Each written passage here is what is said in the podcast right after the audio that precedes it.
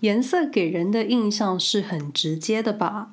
也许跟你的记忆，跟一个朋友给你的印象也有关系。像是经常穿全黑的人，某一天突然穿了浅色系，你可能也会有一种觉得对方发生什么事情了吗的感觉。生活的颜色应该也是一样的吧？Hello，你好，我是安九零。瑞士生活没有攻略，是分享我这个住在欧洲两年半的初阶住民，在瑞士这个中欧小国所经验的各种生活感受。想透过日常生活分享给大家少见的瑞士一面，内容很小众，很生活，有时候也很个人，所以蛮主观的。各位不需要照单全收，因为我所看到的瑞士不代表大家看到的瑞士。有兴趣了解我在瑞士日常的朋友，也可以搜寻“瑞士生活没有攻略”，在 IG 或是其他社群平台找到我。但如果我在客观的事实陈述有误，非常欢迎到 IG 私讯纠正我，我会非常感激。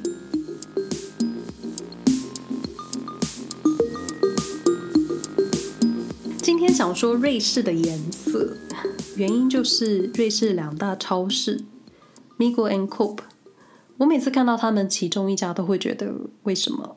为什么你们要用同色系橘色？作为自己的企业识别色，因为我总觉得商业上你要做出区分，你要做出差异，就不可能今天 Seven Eleven 跟全家一样都是使用红色、绿色或是蓝色、绿色，而且有时候当招牌就在那，比如说一个转角是 Seven Eleven 好了，Seven Eleven 整个商店的颜色，你用余光。你用余光就可以感受到那个颜色的设计，还有商店的规划。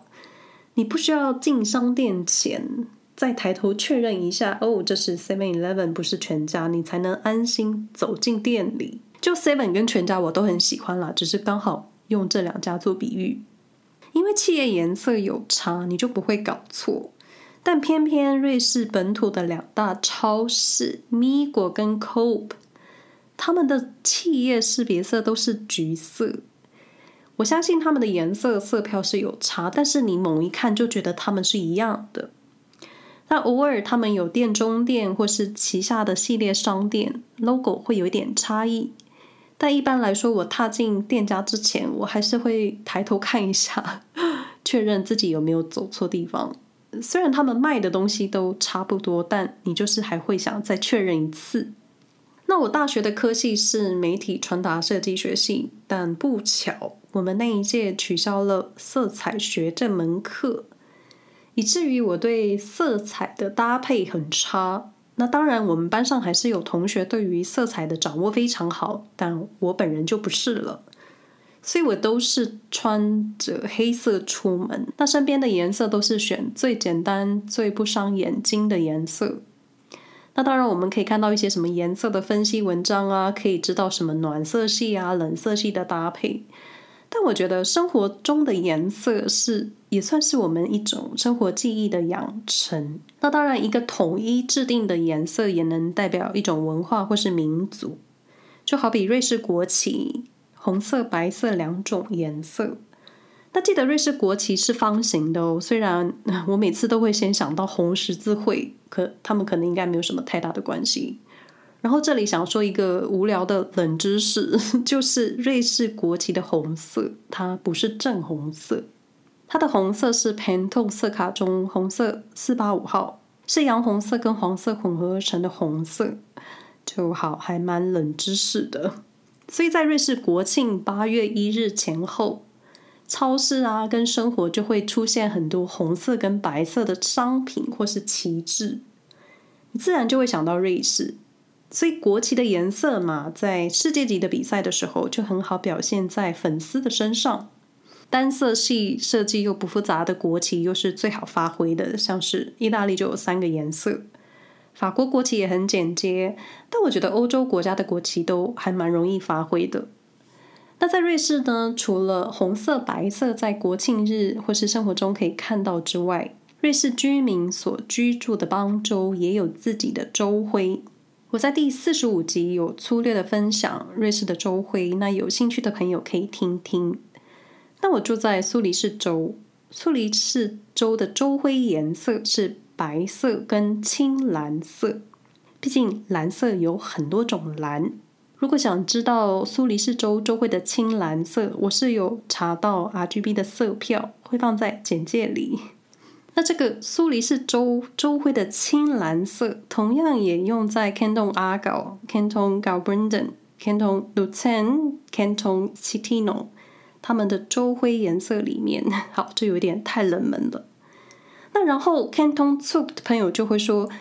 ，Tzu 的州徽颜色跟 Zurich 一样吧？No No No，我查到的资料是 Canton Tzu 的蓝色，蓝色成分比 Zurich 的蓝还多一点。那它其中没有红色掺杂在里面，所以 Canton Tzu 的蓝色跟 Zurich 是不一样的，有一点有一点像是青蓝色的深色版，就可能你需要把两个州的州徽放在一起看，你才能看出差异吧？就。好像有点太冷知识了，有兴趣的朋友可以在说明栏位看一下。那说到州徽颜色，它又比国旗的颜色更常在生活里出现。毕竟是，毕竟我住在苏黎世州，所以白色跟青蓝色的组合，经常可以在广告的文宣啊，或是政府的邮件中出现。那我发现，城市对于州徽的重视，基本跟重视国旗的程度是一样的。每个邦州政府算是可以自成一个小国家了，那自然对州徽的颜色就是一种自己的象征。那在车牌上也能看到车主定居的州徽，就是一种区分吧。虽然我也不是很喜欢分什么你跟我，但这种制度下或是既定下，就很容易被分成你是属于哪里的，或是你或我，就你们应该懂我的意思。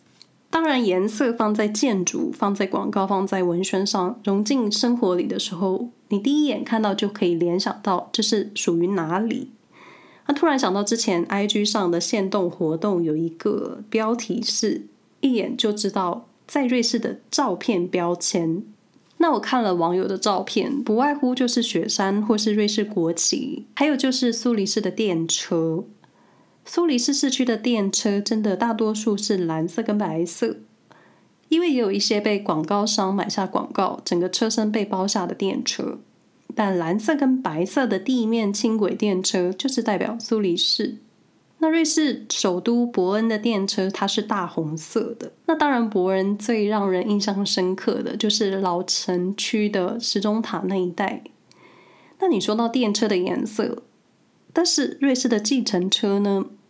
我目前看来，瑞士的计程车好像没有统一的颜色，所以不会有大家对于计程车的想象，像是黄色就是台湾计程车的颜色。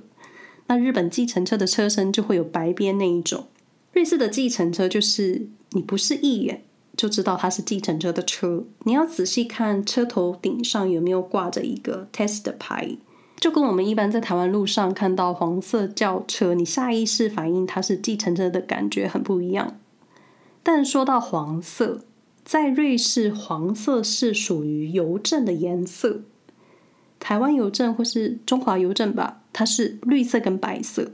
瑞士的邮政是黄色，它的 logo 是黄底黑字，白色的底线呢，旁边再加上一个小小的红色十字，就代表瑞士。送信送包裹的车，它整个就是黄色。虽然我是不会想乘台湾计程车，但它很黄，很显眼。瑞士邮政也有它自己的巴士，车身上的设计会有一个像是喇叭的标志。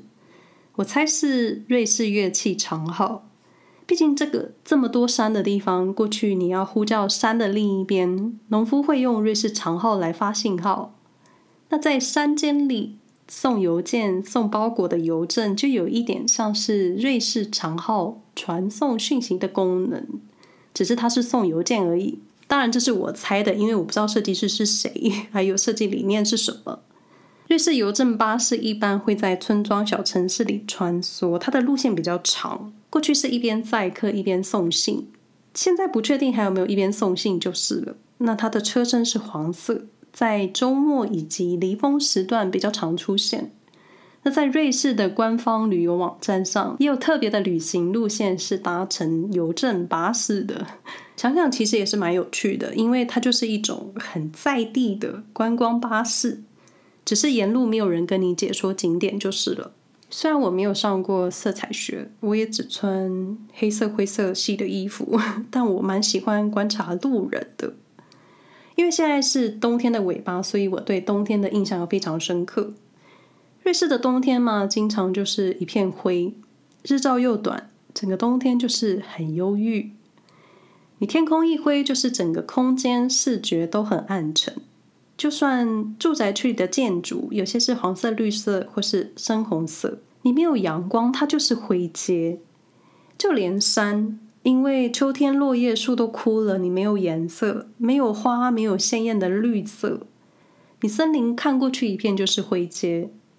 但有意思的是，冬天的时候，瑞士住民大多不约而同会穿灰色、深色的衣服，或是深紫色。我发现冬天很多人穿深紫色的羽绒外套，或是很多人穿深灰色，就是很暗、很低调。我很少看到有人在冬天穿得很鲜艳，有，但是很少。整个画面就是，如果你冬天在苏黎世市区。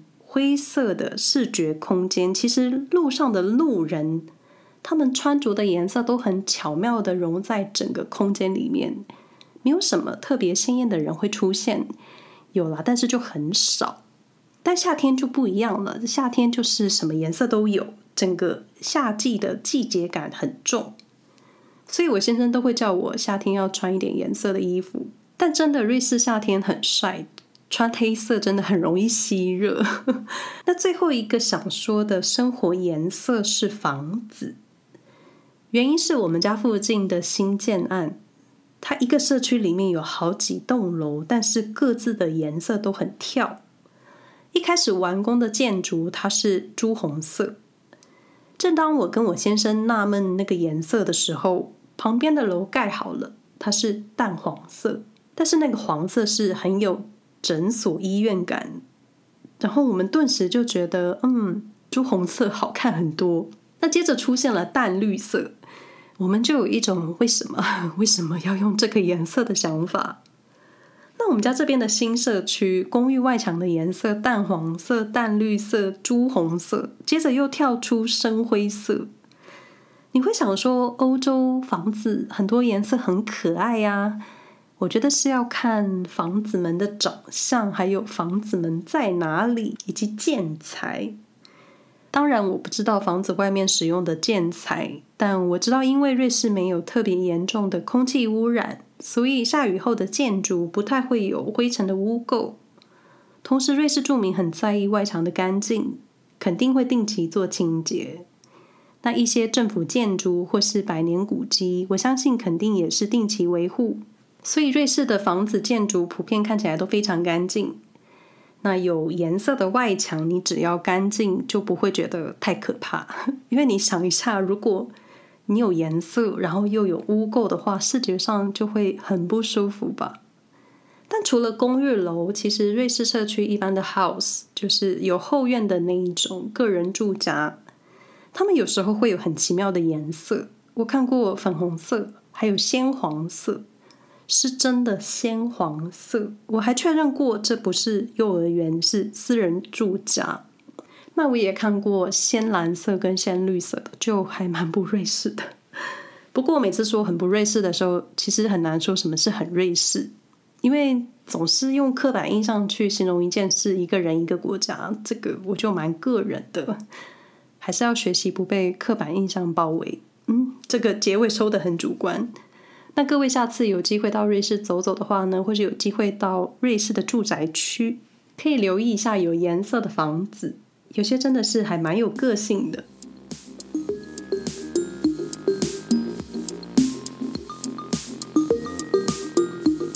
以上内容不代表住在瑞士的人的立场，也不代表那些颜色，也不代表建商设计师。基本上我无法代表任何人，我的想法、我的经验就代表我自己。如果你们喜欢我的节目，欢迎分享给你们的朋友。如果有想听的瑞士主题，也可以到 IG 私讯给我。